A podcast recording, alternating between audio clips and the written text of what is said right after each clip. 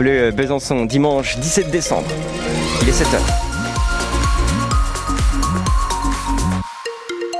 Les infos tout de suite avec Anne Fauvard. Bonjour Anne. Bonjour, le temps restera sec encore aujourd'hui et largement ensoleillé. En contrepartie, il fait froid hein, jusqu'à moins 5 dans le Haut-Jura au lever du jour, moins 2 à 0 en Haute-Saône, 0 degré à Besançon, 2 degrés à Lons-le-Saunier. Rien à signaler pour l'instant en Franche-Comté sur les routes, appelez-nous en cas de problème 03 81 glissant 33 111. C'est Miss Nord-Pas-de-Calais qui porte désormais la couronne de Miss France. Oui, originaire de Dunkerque, Eve Gilles, 20 ans, candidate aux cheveux courts, a remporté le titre hier soir au Zénith de Dijon. Elle avait fait de sa candidature le symbole de la diversité féminine face aux autres Miss, toutes aux cheveux longs ou mi-longs.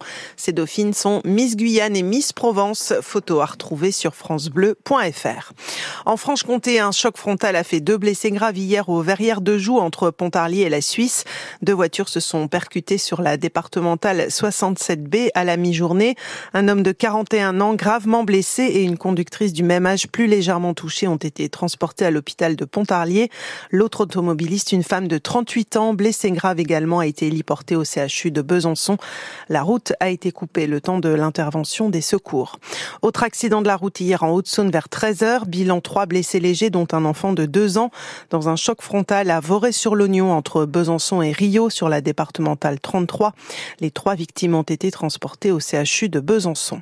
L'intersyndicale de Casino appelle à un grand rassemblement ce matin à 10h à Saint-Étienne devant le siège de l'entreprise en grande difficulté financière.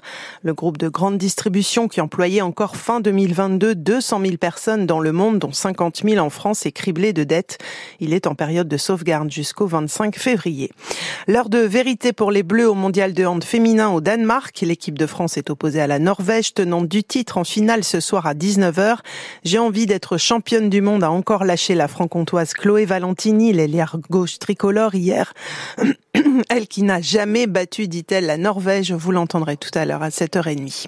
En Coupe du Monde de saut à ski, après sa victoire vendredi à Engelberg en Suisse, la franc-comtoise Joséphine Panier a terminé quatrième hier sur le même site.